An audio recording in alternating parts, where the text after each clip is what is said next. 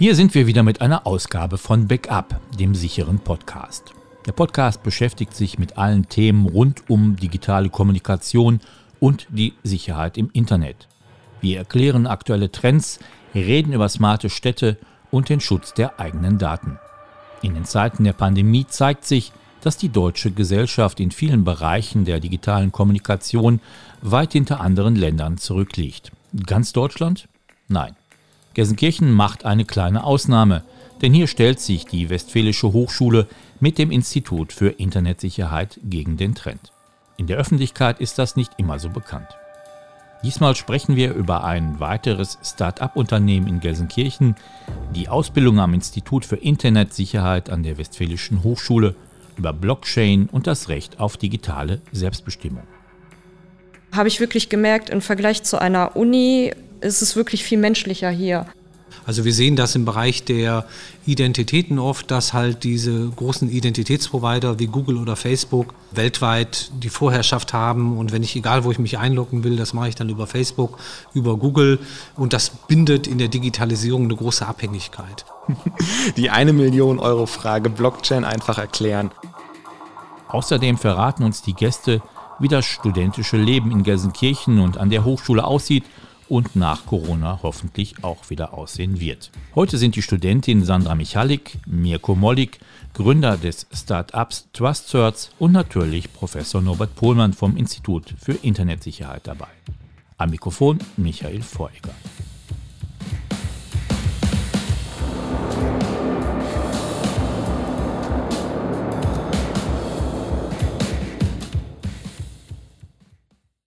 Sandra Michalik und ähm, ich bin Studierende an der Westfälischen Hochschule im Master Internetsicherheit. Ähm, bin jetzt quasi kurz vorm Ende. Ich absolviere mein letztes Modul und werde dann mit meiner Masterarbeit beginnen. Ähm, teilweise arbeite ich also auch ähm, hier im Institut und zwar ähm, als wissenschaftliche Mitarbeiterin im Projekt IWOT und ähm, dementsprechend bin ich dann auch im Homeoffice, aber es ist alles eigentlich ganz, also es läuft sehr gut strukturiert ab, obwohl man viel zu Hause ist und da bin ich ganz froh drüber. Ja, mein Name ist Mirko Mollig, ich bin der Geschäftsführer der TrustCerts GmbH. Ähm, das ist ein Startup, was aus dem Institut für Internetsicherheit ausgegründet wurde vor zwei Jahren. Ähm, das hatte ich halt parallel zu meinem Studium aufgebaut, weil ich auch wie Frau Michalik äh, hier im Institut geforscht habe, auf dem Bereich Blockchain halt. Und da hat sich dann die äh, Chance ergeben, halt auch ein Startup draus zu gründen. Genau, und das ist jetzt so der aktuelle Stand, wo wir uns auch genau mit dem Thema Digitalisierung und Sicherheit beschäftigen. Ja, mein Name ist Norbert Pohmann. Ich bin Informatikprofessor für Cybersicherheit und Leiter des Instituts für Internetsicherheit an der Westfälischen Hochschule. Ja, da habe ich gleich die erste Nachfrage, äh, Herr Mollig. Äh, Blockchain, das haben Sie gerade genannt, das ist äh, in aller Munde öfter, aber man weiß nicht so genau, was das eigentlich ist. Vielleicht können Sie das mal einfach erklären, dass das jeder versteht. Die eine Million Euro Frage, Blockchain einfach erklären. Ähm, an sich ist es eigentlich nur ein sicherer Datenspeicher. Also wie eine Datenbank, die aber in dem Moment nicht zentral organisiert wird, sondern dezentral. Wo man halt gesagt hat, okay, mit dieser Dezentralisierung ähm, und auch mit den großen Konzernen, die sich aufgebaut haben, wo man gesagt hat, okay, man will sich eigentlich nicht unbedingt gerne abhängig von einer Instanz machen. Und das bedeutet, man hat ähm, angefangen, das war ja 2008, ist ja nach dem Börsencrash, wo ja die Banken bankrott gegangen ist, ist ein äh, White Paper aufgekommen, äh, auf, dem, äh, auf die Bildfläche erschienen, wo es hieß, okay, ein dezentrales Zahlungsnetzwerk. Und da wurde halt die Blockchain-Technologie das erste Mal so wirklich halt als Anwendungsfall vorgestellt. Und das ging auch mehrere Jahre gut.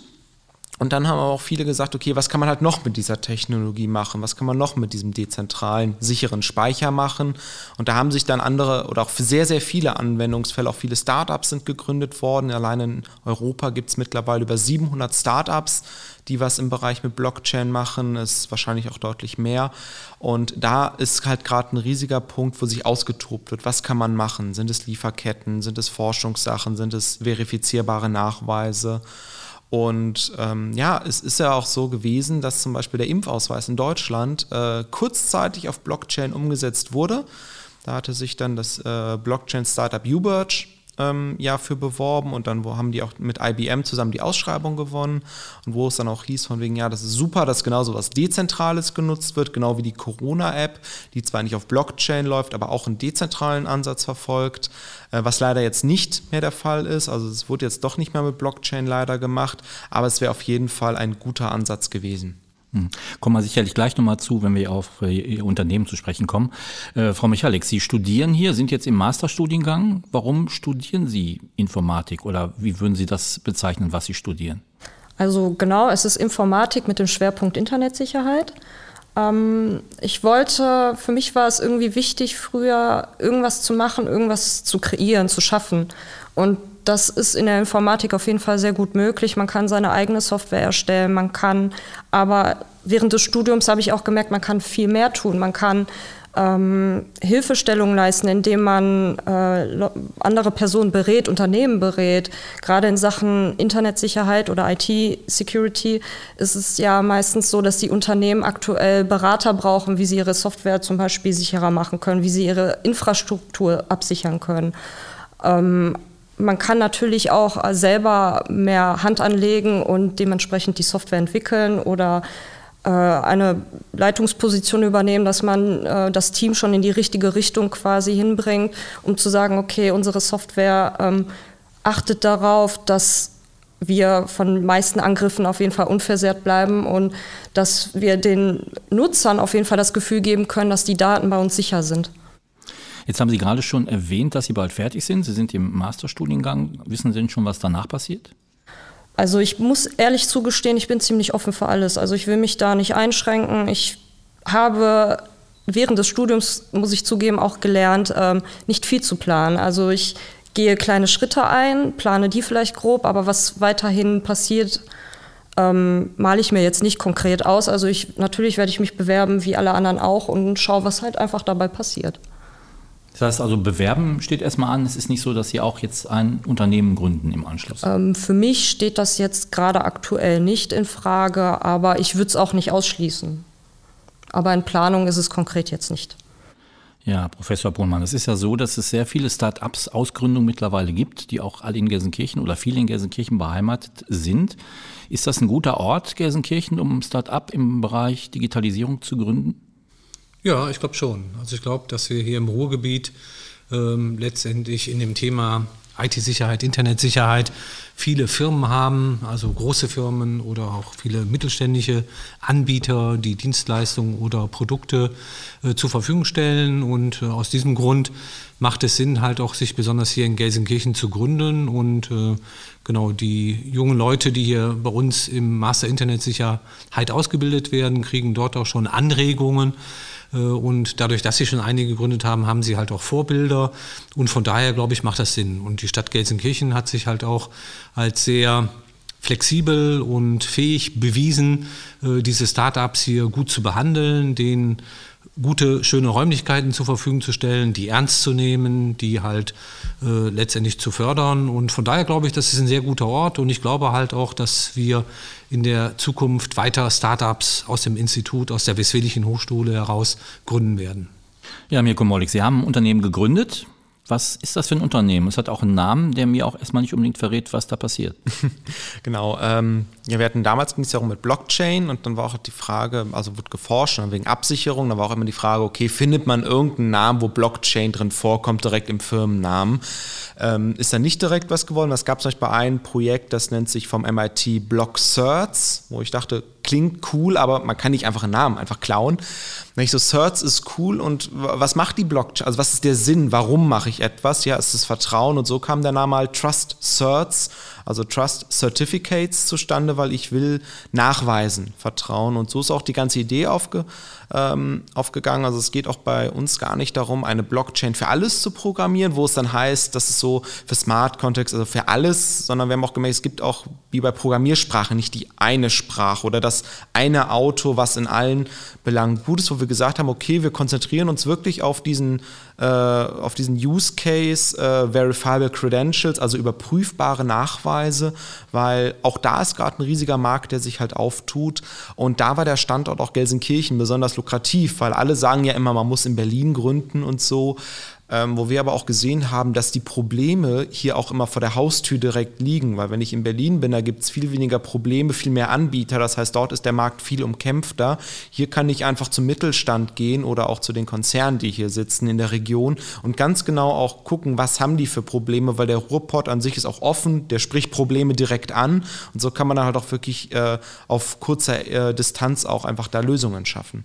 Mhm, ja, Berlin ist ein gutes Stichwort. Es hat jetzt einen offenen Brief gegeben äh, an den Wirtschaftsminister Peter Altmaier, weil Sie und andere Start-ups da mit der Vorgehensweise der Politik nicht so ganz zufrieden waren. Genau, also wir sehen zum Beispiel auf der einen Seite, dass das Land äh, NRW sehr viel tut. Also es wurde zum Beispiel Mr. Pink war, es gibt ja die, äh, die Hubs äh, jeweils, wo für Startups oder für Interessiert halt wirklich diese ganzen Workshops angeboten werden, einfach um generell äh, mit der Thematik Gründen und welche Themen gibt es halt noch, äh, da in Kontakt zu kommen. Also da tut bei NRW sich was. Auch zum Beispiel, wir hatten jetzt hier von der NRW Bank äh, den Corona-Kredit bekommen als Startup, der uns sehr geholfen hat.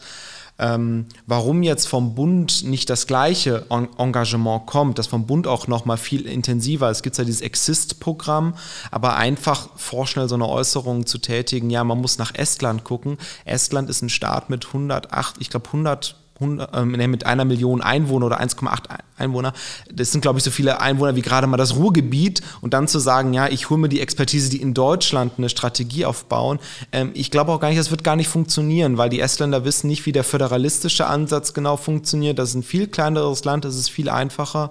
Von daher sollte man auch einfach auf die Deutschen gucken, weil die Unternehmen, die hier gegründet werden, kennen die behördlichen Probleme, wissen aber in dem Moment auch gleichzeitig, wie man diese Probleme am ehesten lösen kann. Gab es denn schon eine Antwort? Leider nicht.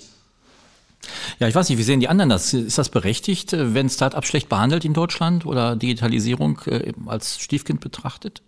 Ich glaube nicht, dass die Start-ups schlecht behandelt werden, aber ich glaube, dass wir den Start-up nicht so viel zutrauen. Also genau in Amerika sehen wir ja, jeder, der ein Startup gründet, also bei Facebook haben wir das ja erkannt, äh, den hat man alles zugetraut und die haben ja auch dann äh, tatsächlich auch ihr Unternehmen sehr groß gemacht oder bei Google war das genau das Gleiche. Äh, und ich glaube, dass wir in Deutschland oder dass die meisten Firmen denken, die Startups, das wären noch Studenten. Ich kann mich an vielen Diskussionen erinnern, auch mit Pinkwart, wo dann halt die Arbeitgeberverbände gesagt haben, ja, schick da mal deine Studenten vorbei. Das sind keine Studenten, das sind Unternehmer und die haben halt gute Ideen, die arbeiten nur mehr äh, und sind halt innovativer. Und also sag mal, dieses Image für ein Startup ist in Deutschland noch nicht so wie in Amerika.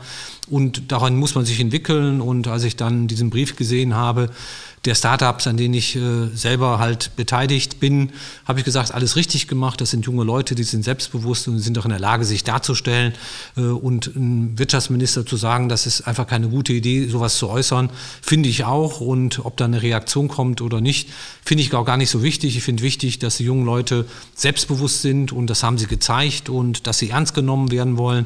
Und das sollte die Wirtschaft tun. Sie sollte ihnen Aufgaben geben, die sie brauchen in der Digitalisierung und dann werden sie sich beweisen und ich bin mir sicher, dass sie das können. Hm.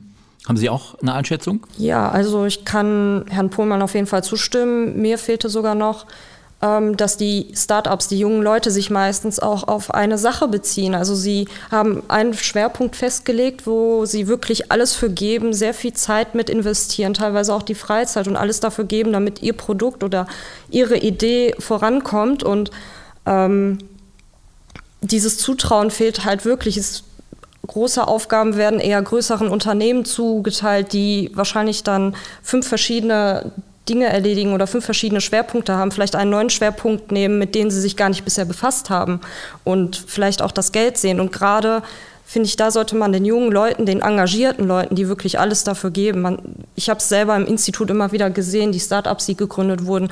Diese Leute waren von morgens bis abends da, die haben für ihre Idee, haben sie alles gegeben. Und da finde ich auch, sollte man den jungen Leuten oder den Start-ups definitiv die Chance geben. Ja, Herr Mollig, es, ähm, um beim Klischee zu bleiben, gibt es denn bei Ihnen, Entspannung war auch gerade ein Thema oder lange Arbeitszeiten, gibt es denn bei Ihnen einen Kicker im Büro? Ähm, wir wollten uns unbedingt einen anschaffen. Das Problem ist halt, da wir im Wissenschaftspark uns das mit anderen teilen und die Wände eigentlich recht dünn sind, ähm, wollten wir zum Wohle der anderen uns keinen Kicker anschaffen. Äh, sobald das Ganze allerdings in eigene Büroräumlichkeiten gehen, ähm, werden wir es auf jeden Fall machen. Wir haben auf jeden Fall hier einen Institut, so, und der wurde auch jedes Mal wirklich äh, kräftig genutzt von uns als Startup. Wir hatten auch erst hier Büroräumlichkeiten, weil wir auch gemerkt haben, so gerade nach dem Essen, so wenn dieses äh, Klischee, äh, dieses Mittagstief ist, ist das eines der besten Sachen, um einfach zum Team auch zusammenzukommen. Ähm, ich glaube, viele würden jetzt sogar freiwillig einfach in die Hochschule während Corona von einfach, wenn sie kickern dürften, einfach um zusammenzukommen, um was anderes zu machen, ja.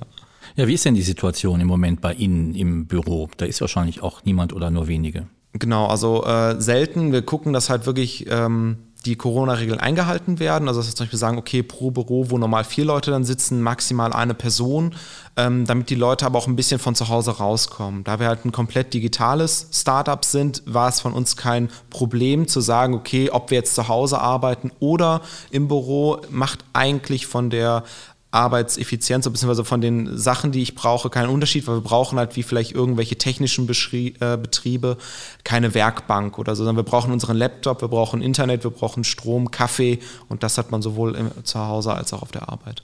Jetzt ist Ihr Unternehmen noch jung, zwei Jahre alt, glaube ich, wenn ich das richtig äh, gesehen habe. Äh, wie ist denn der Stand? Welche Kunden haben Sie? Wie ist die Perspektive? Genau, also wir sind, ähm, das Ärgerliche war, wir haben uns noch im ersten Jahr so ein bisschen so experimentiert und gerade eigentlich als wir raus wollten, hat Corona angefangen, wo wir dachten so, Mensch, Sicherheit, Corona, das passt eigentlich perfekt. Eigentlich jetzt, wo alle ihre Schwachstellen sehen, müssten sie ja reagieren und direkt sagen so, wir machen so eine Art äh, Grundrenovierung. Ähm, das ist leider ausgeblieben, weil viele Firmen erstmal äh, viel schlimmere Baustellen ähm, ähm, ja, angehen mussten nach dem Motto, wie kann ich denn überhaupt von zu Hause meine Mitarbeiter aus äh, anbinden. Aber wir merken gerade jetzt, wo diese, diese tieferen Sachen geregelt sind, dass viele Firmen auch nachfragen, okay, wenn wir digitalisieren, wie können wir es denn richtig machen? Genau, und da merken wir gerade, dass wir jetzt auch immer mit mehr äh, Firmen, einmal mit großen Firmen äh, diskutieren, aber auch mit äh, Behörden, aber auch mit kleineren Firmen. Und wir auch als Startup sehen, dass es wichtig ist, da alle drei Spek äh, Spektren anzugehen, weil auch wenn man sagt, ein Konzern, der bringt nachher richtig viel Geld rein, das ist nachher, sag ich mal, eine Million, wo man alleine äh, Umsatz machen kann, bis man da den Vertrag hat, das kann mehrere Monate äh, dauern. Machen Sie denn schon Gewinn? Gewinn auf keinen Fall, nein. Also wir haben jetzt auf jeden Fall die ersten Umsätze zu verzeichnen. Ähm, ich glaube, bei den wenigsten IT-Security-Startups ist es so, ich glaube, das ist eher dieses Hockeyschläger-Phänomen. Das heißt, man am Anfang hat man viele Ausgaben, viel Verlust, aber die Investoren gehen halt da rein, dass es halt ein sehr skalierendes Modell ist. Wenn ich eine äh, Software habe, in unserem Fall die Blockchain, da brauche ich keine Manpower, um die zu skalieren. Das sind Server, die kann ich einkaufen und nachher ein Vielfaches von den Ausgaben wiederum als Umsatz machen dass halt später einfach der Gewinn halt steigt. Mhm. Wenn Sie jetzt mal so ein konkretes Projekt beschreiben, das ist, denke ich mal, noch ein bisschen unklar. Wenn Sie jetzt ein Unternehmen haben, das zu Ihnen kommt und das von Ihnen was möchte, was würden Sie dem denn anbieten können? Genau, also wir haben verschiedenste Bausteine, die wir anbieten können, wie zum Beispiel einmal so ein Produkt, das nennt sich Trust Creator. Da geht es einfach darum, sämtliche Dokumente, die erstellt werden, digital abzusichern. So, sobald natürlich, Dokumente nur intern im Unternehmen äh, hausieren, muss man sie nicht wirklich absichern, weil sie verlassen das Gebäude ja nicht. Sobald ich aber ja Dokumente per E-Mail versende oder ausdrucke per Post und so weiter, dann habe ich halt die Gefahr, dass halt äh, eine andere Person die Sachen manipuliert oder vielleicht sogar auch Fake News in die Welt setzt jetzt zum Beispiel sagt, die Firma hat das und das publiziert und durch unsere ähm, Produkte, die sich halt auf digitale Signaturen stützen, kann das Unternehmen ganz klar beweisen, äh, dass sie gewisse Sachen auch nicht getan hat, beziehungsweise dass die Informationen, die ausgehändigt wurden, manipuliert wurden. Mhm. Frau Michalik, ich habe gehört, Sie sind auch am Institut beschäftigt, beschäftigen sich da auch mit einem Projekt, wo es um Open Data geht. Was ist das genau? Also wir ähm, sind für die interaktive Visualisierung von Open Data zuständig. Wir arbeiten auch mit Kommunen zusammen, zum Beispiel hier in Gelsenkirchen oder in Aachen. Und ähm, für uns ist das Ziel einmal, wir haben uns, ich weiß nicht, ob Sie sich schon mal die Open Data Portale angesehen haben, aber es gibt halt schon unglaublich viele Daten das Problem bei uns ist nur, um sie direkt weiterverarbeiten zu können, sind sie noch nicht so strukturiert, wie wir sie bräuchten. Und da wollen wir zum einen auf jeden Fall ähm, aushelfen oder in enger Kommunikation mit den Kommunen stehen, dass wir eine Lösung finden, wie wir diese Daten alle relativ einheitlich oder in gewissen Strukturen bekommen, damit sie nicht nur maschinenlesbar sind, was wir oft sagen, sondern auch, das benutze ich gerne, maschinenverstehbar ist, dass man diese Zeilen, die wir dort bekommen, auch einfach wirklich direkt für Diagrammerstellung verwenden können oder eventuell auch für Machine Learning.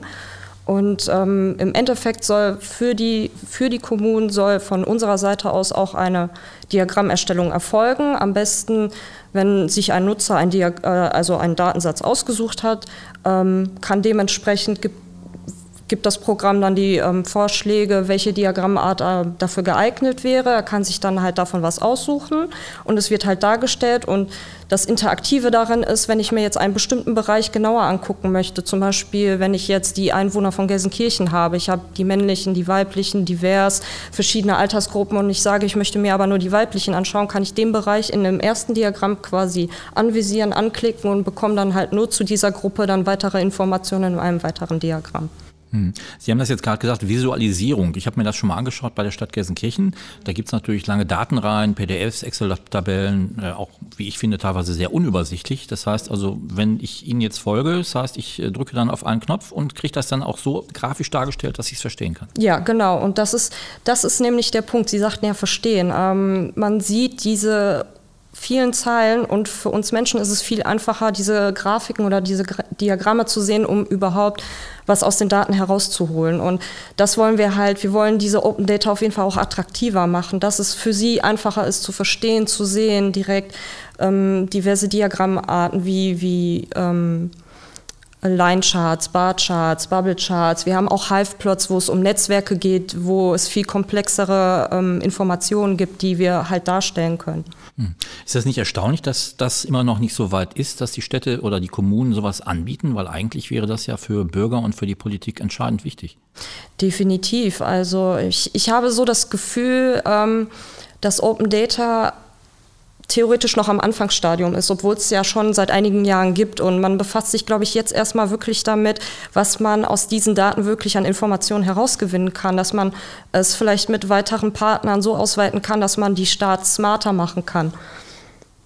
Und deswegen ähm, setzen wir uns vollkommen dafür ein, weil wir noch weitere Zukunftsideen haben oder Vorstellungen, die auf jeden Fall darauf aufbauend sein können. Hm. Scheint mir so, dass da auch eine Geschäftsidee hinterstecken könnte.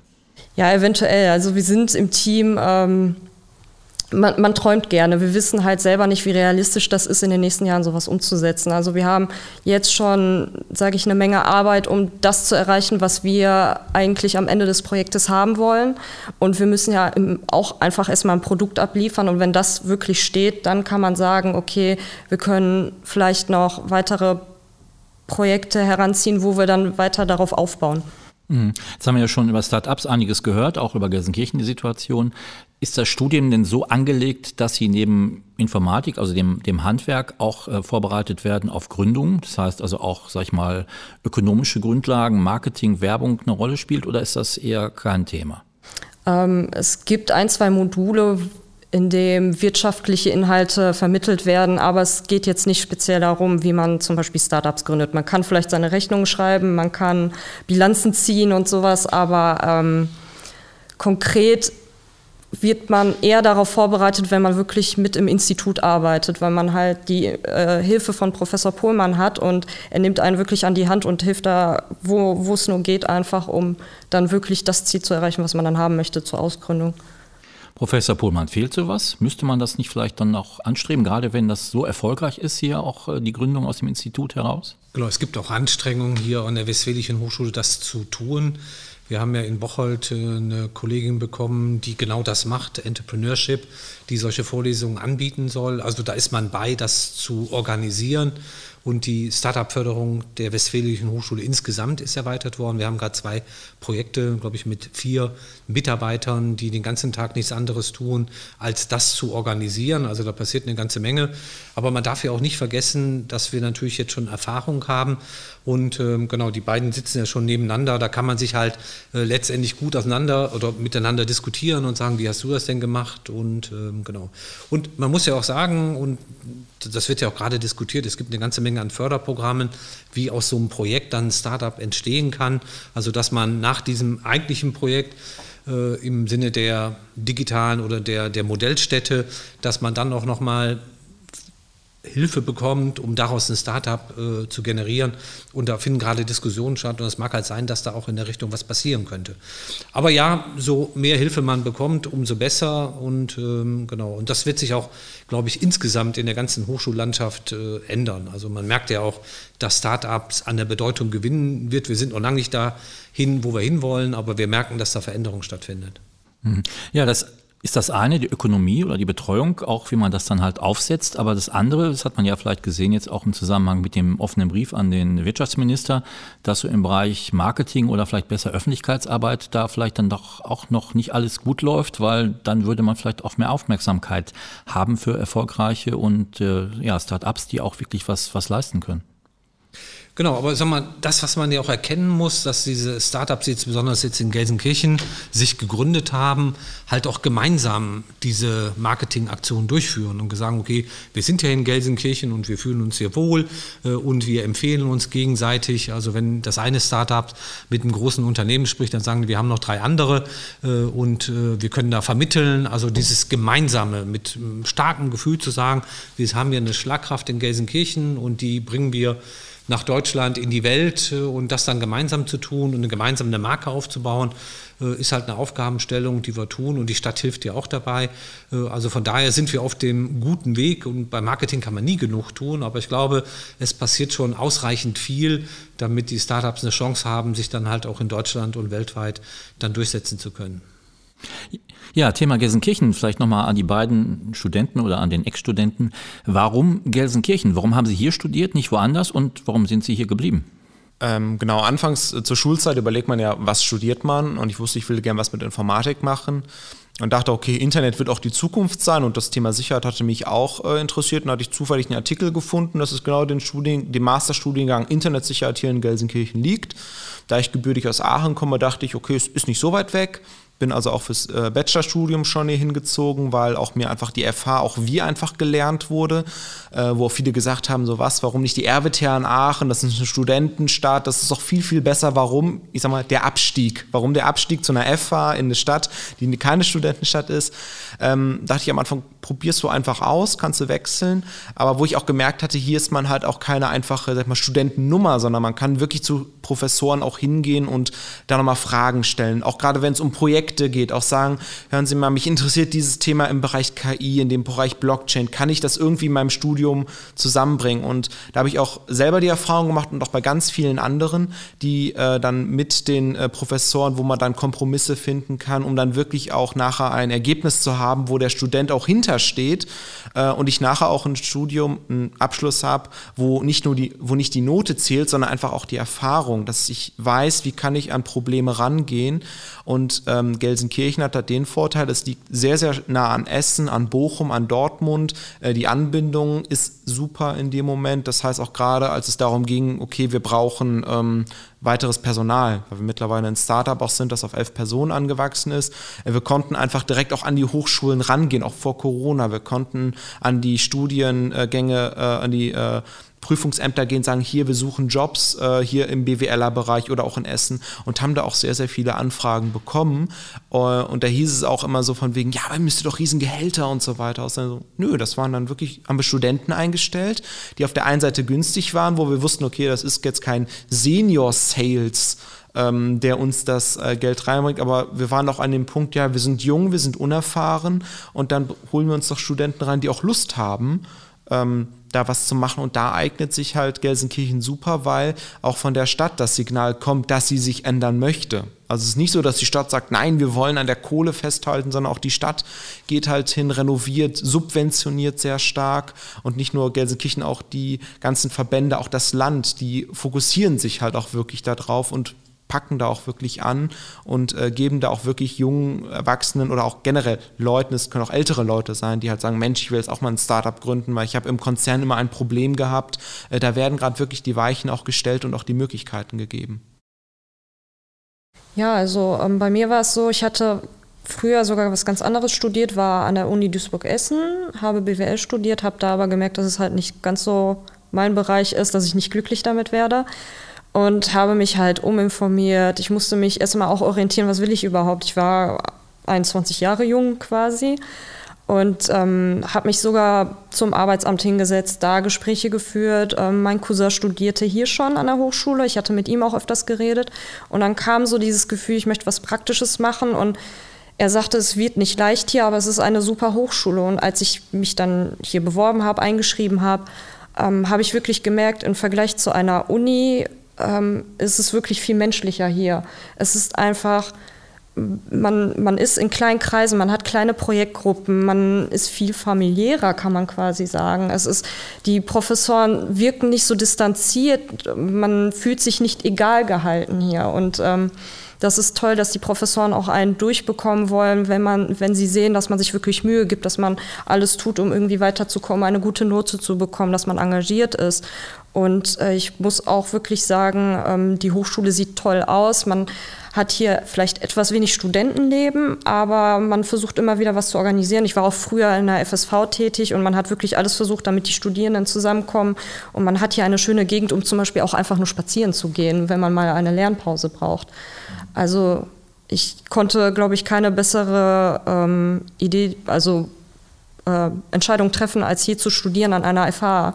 Also ich würde nie wieder zu einer normalen Hochschule gehen, definitiv nicht. FSV ist die Studentenorganisation. Genau. Das steht wofür? Ähm, also wir sind ähm, dafür da, dass wir die Studierenden eigentlich eher abholen, wenn sie gerade eingeschrieben sind, dass wir ihnen zeigen, okay, wo sind die Räume, welch, welche Ansprechpartner haben sie. Ähm, dass wir auch immer wieder für die Studierenden da sind, wenn sie Sorgen haben, ob sie auch Probleme mit Professoren haben oder geht es um BAföG oder ähm, sie suchen eine Wohnung. Ähm, wir bieten natürlich auch Veranstaltungen an, das, was Studierenden halt machen wollen. Es gibt halt auch mal Partys, es gibt aber auch LAN-Partys. Wir haben super viel damals organisiert. Ähm, wir haben diverse andere Sachen auch gemacht. Jetzt muss ich echt überlegen, was wir noch alles gemacht haben. Also Grillen im Sommer, wenn es halt warm war. Dann kamen die Studierenden zusammen, weil wir wirklich gewollt haben, dass auch gerade die Erstsemester direkt ihre Gruppen finden, ihre Lerngruppen, dass sie sich hier wohlfühlen und dass sie wissen, dass sie nicht einfach allein gelassen werden und hier ähm, Fuß fassen können und das bis zum Ende einfach durchziehen. Hm. Also es gibt, es gibt in Gelsenkirchen also auch ein Studentenleben, also jetzt vor Corona auf jeden Fall, weil das fällt ja eigentlich gar nicht auf. Viele sagen ja auch in Gelsenkirchen oder im Umfeld ist nicht viel los. Es macht keinen Sinn, äh, hier zu studieren oder hier vielleicht eine Ausbildung zu machen, weil die Angebote fehlen. Das würden Sie jetzt gar nicht so sagen. Ähm, es ist ein bisschen schwierig. Also vor Corona war, haben wir wirklich sehr, sehr viel gemacht. Auch der Asta. Also wir haben wirklich viel versucht. Ähm, man, ich finde, man, man macht, man baut sein eigenes Glück quasi zusammen. Also wenn ich wirklich was unternehmen möchte oder was erreichen möchte, dann finde ich auch was. Es gibt hier auch viele Freizeitstätten, wenn es darum geht, wenn man schon seine feste Gruppen hat, ähm, unabhängig von der Hochschule. Man findet immer irgendwie was, sei es ein Spaßbad, sei es Lasertag, sei es, keine Ahnung, irgendwelche Flugstunden nehmen. Es, man muss es halt nur finden und man muss halt auch mal bereit sein, wenn man jetzt nicht mit dem Auto unterwegs ist, halt dann mal mit dem Bus zu fahren und einmal umzusteigen oder sowas. Also ich würde jetzt nicht sagen, dass es zu wenig Möglichkeiten gibt, sich zusammen zusammenzusetzen, etwas zu finden. Es gibt ja auch wunderschöne, ähm, die alten Bergwerke oder sowas, die man sich ansehen kann, die es halt wirklich hauptsächlich im Ruhrgebiet gibt. Ja. Professor Pohlmann, im Vorfeld äh, dieses Podcasts hat es noch eine Pressemitteilung gegeben des Instituts. Da ging es halt um selbstbestimmte digitale Identität. Was hat das zu bedeuten? Warum ist das jetzt veröffentlicht worden? Worum geht es da genau? Genau, selbstbestimmte Identitäten oder genau das heißt Self-Sovereign Identity ist die Idee, dass man versucht, in Deutschland, in Europa souverän personenorientierte Daten, die Identitäten oder Nachweise darstellen, dem Benutzer in der eigenen Verantwortung zur Verfügung zu stellen. Also wir sehen das im Bereich der Identitäten oft, dass halt diese großen Identitätsprovider wie Google oder Facebook äh, weltweit die Vorherrschaft haben und wenn ich, egal wo ich mich einloggen will, das mache ich dann über Facebook, über Google und das bindet in der Digitalisierung eine große Abhängigkeit. Und diese Idee der Self-Sovereign Identity ist, dass man auf Basis einer Blockchain-Technologie sogenannte verifizierbare digitale Nachweise dort einschreiben kann. Ich möchte Ihnen ein paar Beispiele nennen. Also es ist zum Beispiel der Personalausweis. Den Personalausweis habe ich dann als verifizierbarer digitaler Nachweis. Also da stehen alle Informationen drinnen und die werden zum Beispiel als Aussteller von der Bundesdruckerei ausgegeben und ich kann mir dann in der Blockchain die Informationen holen, um das äh, zu verifizieren. Das geht aber auch für den Führerschein, das gilt für alle meine Zeugnisse, für mein Abiturzeugnis, für mein Bachelor, für mein Master, für meine Promotionsurkunde. Äh, die entsprechenden Hochschulen oder Schulen stellen die halt aus und stellen sie halt so zur Verfügung, dass ich als Bürger die in einer sogenannten Wallet, in einer App speichern kann. Also wenn ich sagen kann, ich möchte gerne meinen Ausweis haben, ich möchte meinen Führerschein haben, ich möchte vielleicht meine Kreditkarte so haben und ich möchte meine äh, Zeugnisse haben oder ich möchte meine Qualifikationen haben, dass ich halt Microsoft Engineering bin ähm, und so weiter oder so fort, aber auch möglicherweise Government-Anwendungen. Also zum Beispiel, wenn ich mit einem Schwertransporter durch Gelsenkirchen fahren möchte, brauche ich halt eine entsprechende Bestätigung. Und die bekomme ich dann und die kann ich auch in meiner Wallet reinspeichern und wenn ich von der Polizei angehalten wird, kann die das dann direkt verifizieren. Also ich habe souverän meine Daten und ich möchte hier mal ein Beispiel nennen, wo man das ganz gut äh, dokumentieren kann oder sagen wir, sich vorstellen kann. Wenn ich halt normalerweise zur Autovermietung gehe, dann kennen wir alle die Situation, da ist da eine Riesenschlange und es dauert halt eine gefühlte Ewigkeit, bis ich halt äh, drankomme und meinen Autoschlüssel kriege. Und wenn man dann selber dran ist, dann muss man halt den Führerschein abgeben, den Personalausweis und die Kreditkarte und dann ist dann irgendjemand wie wild dabei, ganz viele Informationen in den Computer einzuhacken und das dauert dann zehn Minuten und dann wird irgendwas ausgedruckt, dann muss ich das unterschreiben und dann kriege ich meinen Schlüssel. Bei Safe Sovereign Identity stellen wir uns vor, da ist so ein Terminal und da gehe ich mit einem QR-Code dran und dann fragen die mich, wir möchten gerne deinen Ausweis, wir möchten deinen Führerschein und wir möchten deine Kreditkarte und dann bestätige ich das, dann wird das rübergeschickt, das wird dann sofort digital verarbeitet, dann äh, kriege ich vielleicht noch das Angebot, den Vertrag digital zu unterschreiben und dann gibt man mir den Schlüssel. Und das heißt, ich bin in drei Sekunden mit dem Schlüssel weg und die Mitarbeiter, die da stundenlang den ganzen Tag eingehackt haben, äh, die braucht man nicht mehr, die machen dann sinnvolle Arbeiten. Äh, und das ist halt eine vollständige Digitalisierung. Und das in, Deutschland oder in Europa zu haben als souveräne Technologie, schafft dann nochmal eine höhere Digitalisierung und eindeutig eine Unabhängigkeit von den großen amerikanischen Unternehmen, äh, die versuchen, uns da stärker einzubinden. Ja, vielleicht mal eine konkrete Nachfrage dazu. Ich habe äh, öfter Aufnahmen, die ich mache mit einer Drohne. Da brauche ich jetzt mittlerweile einen Führerschein für, musste mich jetzt anmelden dafür. Für den Führerschein kann man online machen. Musste meinen Ausweis hochladen als PDF. Habe ich jetzt dreimal gemacht und es ist dreimal nicht akzeptiert worden. Das heißt, also sowas könnte mir jetzt helfen. Genau, das würde ich jetzt, wenn Sie in Zukunft machen, gehen Sie rein und dann würde man halt äh, diese, diesen, Ihren Ausweis als äh, verifizierbare digitale Nachweis hochladen und das kann dann halt äh, von der Behörde, die das dann freigeben muss, äh, verifiziert werden und dann äh, kann der Digitalprozess funktionieren und dann sind sie angemeldet. Mhm. Und das heißt, also Europa und auch Deutschland unterstützt halt da Projekte, um das auch umzusetzen. Unter anderem ist da auch die Hochschule beteiligt. Genau, es gibt halt ein großes Projekt vom Bundeskanzleramt, wo 18 äh, Industrieunternehmen daran beteiligt sind und da sind wir in einigen Konsorten, versuchen wir uns zu positionieren, also die Westfälische Hochschule äh, mit dem Institut für Internetsicherheit, aber auch das Startup TrustCert.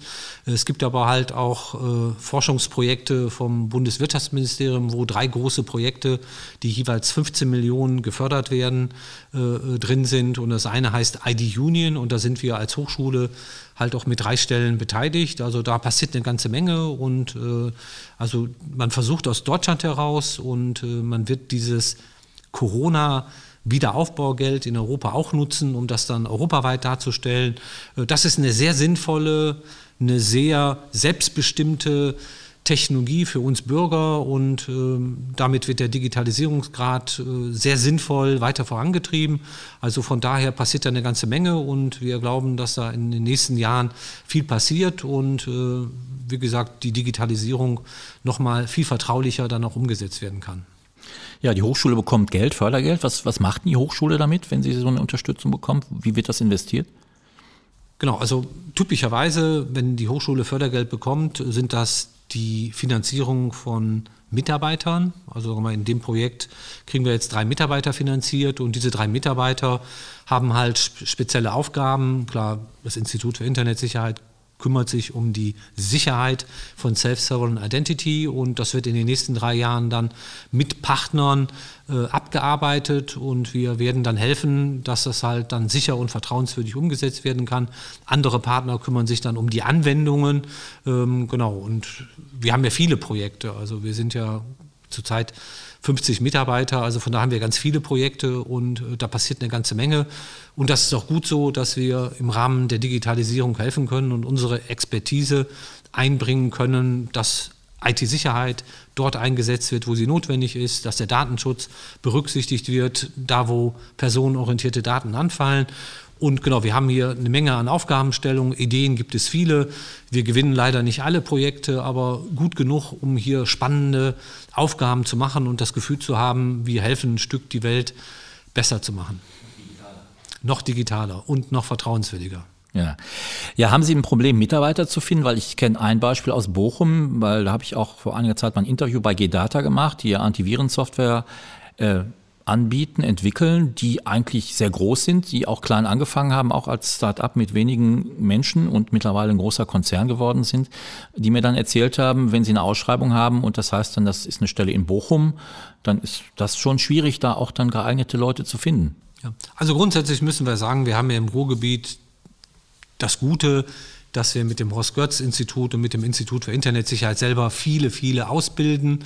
Ähm, und ich sag mal, wir als Hochschule haben nochmal besonders den Vorteil, dass die Studierenden, die bei uns studieren, wie die dann im Master direkt schon abgreifen können. Wir können die frühzeitig in Projekte an Forschungsprojekte anbinden, damit sie da Motivation aufbauen. Und äh, von daher ist das immer die leichteste Möglichkeit, äh, letztendlich die eigenen Studierenden, die hier studiert haben, zu motivieren, dann wissenschaftliche Mitarbeiter zu werden, damit sie dann halt hier nochmal die Gelegenheit haben, ihr Wissen zu vertiefen. Äh, wir haben halt zunehmend halt auch äh, Mitarbeiter, die dann promovieren. Ähm, genau, das ist auch nochmal ein Anreiz und das funktioniert ganz gut, aber wir haben auch angefangen, ähm, Mitarbeiter von externen Hochschulen zu nehmen. Also wir haben jetzt, glaube ich, drei, vier Mitarbeiter auch äh, von der Ruhr-Uni äh, und von anderen Hochschulen. Und, ähm, aber dadurch, dass wir super spannende Forschungsprojekte haben, äh, sind die jungen Leute doch sehr motiviert, mit uns hier neue Dinge anzugehen und zu zeigen, dass wir im Sinne der zukünftigen Digitalisierung wirklich gute Beiträge leisten können, dass das Ganze halt dann besonders sicher sein wird. Hm.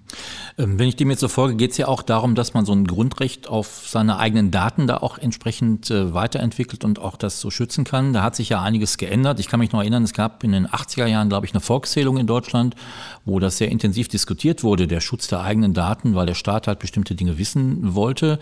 Mittlerweile hat sich das ja sehr stark geändert. Wir hatten da vorhin auch darüber gesprochen, dass sehr viele jüngere Menschen auch gar kein Problem haben, mit Instagram und anderen, sag ich mal, äh, sozialen Medien ihre Daten preiszugeben und auch zu verbreiten. Ist das denn überhaupt ein relevantes Thema? Weil eigentlich ist man ja im Moment doch bereit, äh, ohne Probleme seine Daten zu veröffentlichen. Ja, das, also ich glaube, das Problem ist, äh, ist vielen gar nicht bewusst. Also es ist ja so halt früher, wenn ich irgendwas verbreitet habe, dann haben das wenige Leute gesehen. Ähm, das Problem zum Beispiel bei Instagram und so weiter, die Leute sind sehr gutgläubig. Die sagen, ich poste, ich poste ein Bild und das sehen ja nur meine Freunde und nur die nutzen das und sehen zum Beispiel, wie gut es mir geht oder interagieren mit mir. Ähm, was viele halt nicht wissen ist, äh, Facebook und äh, alle sozialen Plattformen sammeln diese Daten und werten die aus, weil was zahle ich bei Instagram? Ich zahle nichts und, Insta und die ganzen Geschäftsmodelle sind ja dabei, dass dann wirklich diese Konzerne hingehen und durch das Sammeln der Daten, das Auswählen, um dann zum Beispiel auch gezielt ein Profil ähm, über mich anzulegen und das zu verkaufen. Nämlich zum Beispiel, was mag der Mirko Mollig? Welche Werbung müssen wir ihm schalten? Beziehungsweise, welche Attribute müssen in einer Werbung vorkommen, damit er dieses Produkt kauft? Wir hatten genau diesen Vorfall mit Cambridge Analytica, mit den US-Wahlen. Und das konnte halt nur gemacht werden, weil Facebook alle Daten hatte.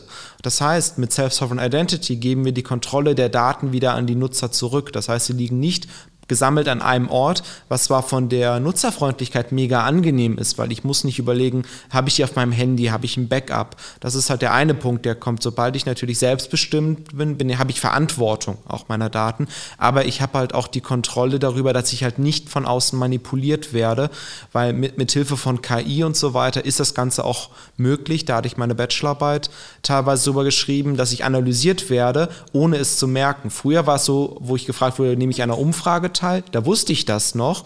Heutzutage merke ich das teilweise gar nicht mehr. Ja, spannendes Thema. Aber ist das ein öffentliches Thema? Ich habe immer so den Eindruck, das wird zwar immer gesagt, gut, die finanzieren sich über Werbung, Facebook und andere Apps auch, die man nutzen kann, aber gesellschaftlich scheint das ja nicht so eine große Rolle zu spielen. Ich meine, die haben das jetzt nochmal thematisiert mit ihren Projekten, die sie machen, aber wenn man so die öffentliche Diskussion verfolgt, äh, ist das zwar immer so ein bisschen da, aber so richtig relevant wird es nicht. Doch, ich glaube schon. Also sagen wir mal, der Herr Mollig hat das gerade schon mal erzählt. Also sagen wir mal, wenn ich jetzt bei Facebook, bei Google oder sonst irgendwo bin, dann mache ich das, was ich mir angeboten bekomme. Sagen wir mal, ich würde ja gar nicht auf die Google-Suchmaschine verzichten können, weil sie halt einfach einen tollen Dienst bietet. Also akzeptiere ich, dass Google diese Informationen nutzt, um über mich Profile zu generieren und damit Geld zu verdienen. Wenn ich aber andere Modelle angeboten bekomme, habe ich natürlich Chancen zu gestalten. Also die Selbstbestimmung der Bürger, äh, sagen wir mal, Verantwortung zu übernehmen, ist natürlich dann auch eine hohe Akzeptanz in der Digitalisierung. Und als Deutschland, als Europa wollen wir Digitalisierung und die Abhängigkeit der großen amerikanischen Marktführer zu reduzieren. Es kann ja keinen Sinn machen, dass wir unsere Zukunft irgendwann nicht mehr gestalten können und unser sagen wir mal, Ingenieurland Deutschland nicht groß kriegen können, weil wir abhängig geworden sind von den großen amerikanischen IT-Unternehmen. Und der Weg dahin, über solche Technologien wie Soft-Sovereign Identity, diese Abhängigkeit abzubauen, um damit halt in der Gestaltung der Gesellschaft in der Zukunft wieder Freiheiten zu haben, ist gesellschaftlich ein absolutes Muss. Äh, und dass Politiker das erkannt haben und dass Politiker das unterstützen, finde ich richtig und gut und ist auch der richtige Weg. Und wir, wir Bürger werden uns halt, wenn die Dienste dann wirklich zur Verfügung stehen, uns freuen, dass sie wieder selbstbestimmt unsere Daten weitergeben dürfen.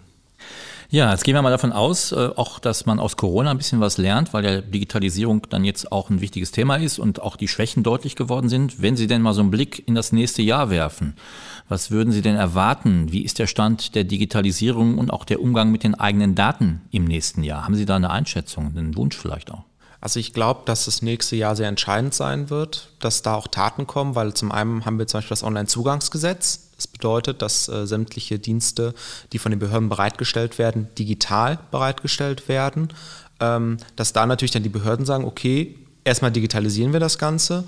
Ähm, und auch, dass halt viele jetzt während Corona gemerkt haben, okay, viele Prozesse können wir auch digitalisieren. Die Deutschen waren ja vorher mal ein bisschen scheu nach dem Motto, wir halten an Traditionen fest.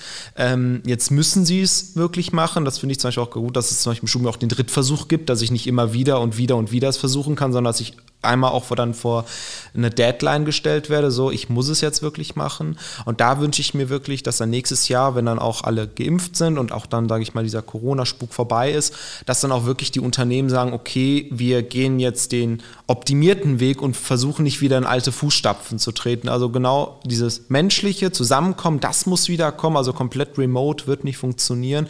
Aber dass man wirklich sagt, da wo es digital geht und auch einen Vorteil hat, da sollte man auf jeden Fall darauf setzen. Und dann aber auch direkt die IT-Security, wenn es genau heißt, ich gebe jetzt digitale Dokumente aus, wie einen digitalen Impfpass oder auch ein digitales Zeugnis, dass das auch direkt sicher ist, weil sonst besteht die Gefahr, dass sich da ein Markt auftut für Fälschung und dann wird direkt wieder kritisiert, ja, wir müssen wieder zurück zur analogen Welt, weil unser Wasserzeichen, das war ja sicher, das konnte ja nicht so einfach gefälscht werden, das auf, der, auf dem Notenschein und so weiter. Also da ist es auch wichtig, dass wirklich ähm, die Politiker oder die Entscheider auch wirklich auf die Sicherheitsleute, auf die Forscher dann auch wirklich hören, die wirklich damit Fakten beweisen können, dass das Ganze sicherer ist.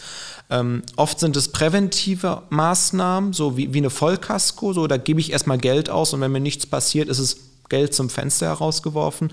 Aber das weiß ich halt nie im, Vor äh, im Vorhinein. Solange wir die Glaskugel noch nicht haben, wo wir in die Zukunft äh, blicken können und solange auch Menschen, äh, sage ich mal, andere Menschen was Böses wollen oder manipulieren wollen, wird dieser Punkt gerade IT-Sicherheit oder Internetsicherheit äh, weiterhin stark an Bedeutung zunehmen. Ja, Glaskugel wäre schön, aber gut, da, das haben wir noch nicht, das stimmt. Ja, also genau, wir müssen einfach sehen, dass in den nächsten Jahren viele große Projekte sind. Wir haben jetzt in den letzten Tagen gesehen, dass Europa eine Regulierung über KI gemacht hat und wir haben positiv erkannt, dass man hier werteorientiert dargestellt haben, wo die Grenzen sind. Aber man ist noch so flexibel, dass der KI-Markt halt auch aus Europa heraus in dieser Werteorientierung umgesetzt werden kann. Wir haben das große Projekt Gaia X, wo im Bereich der Cloud wahnsinnig viel jetzt passiert und wo man auch hier sehr werteorientiert Technologien zur Verfügung steht, wo man äh, letztendlich in der Zukunft auch hier wieder souverän Dinge umsetzen kann. Und äh, wir haben in der Corona-Krise ja gesehen, es macht keinen Sinn, jedem Rektor einer Schule die Verantwortung zu geben, Homeschooling zu organisieren, dass das irgendwie mal zentral aus Europa, aus Deutschland heraus organisiert wird und dass wir dann in allen Schulen eine gleiche Qualität an Bildung auch remote-mäßig umsetzen zu können. Äh, das wird halt auch in so großen Projekten wie Gaia X sicherlich nochmal nach vorangetrieben werden. Und so haben wir ganz viele Branchen, ob das die Handwerker sind, ob das die kleinen mittelständigen KMUs sind. Ähm, genau, da wird viel passieren und äh, von daher glaube ich, dass die Digitalisierung nach der Corona-Krise nochmal richtig einen Speed aufnimmt und dass wir damit souverän unsere Gesellschaft gestalten können und dass wir da nochmal halt auch erfolgreich sein können. Und ich da gar, gar keinen Zweifel dran, dass wir nach Corona hier nochmal gemeinsam dafür sorgen werden, dass wir uns in den Feldern, wo wir gut sind, auf Basis von modernen IT-Technologien wieder stärken und dann auch weltweit wieder eine große Rolle spielen werden. Ja, Frau Michalik, wenn Sie wollen, haben Sie Ihr Schlusswort. Genau, ähm, danke. Und ich sehe eigentlich auch, wir sind aktuell in einer Not und es ist schon viel dabei herumgekommen. Es gibt die Corona-Warn-App, es gibt die Luca-App und ich glaube, ähm, auch das Digitalisieren an den Schulen ist nicht überall gut, aber es funktioniert da mal gut, da mal schlechter. Und aus der Not heraus findet man neue Ideen. Und wenn man jetzt daran festhält, daran weiterzuarbeiten, glaube ich auch, dass die Zukunft eigentlich definitiv besser aussieht als in den letzten zehn Jahren, definitiv. Das war's für heute mit Backup, dem sicheren Podcast. Glück auf!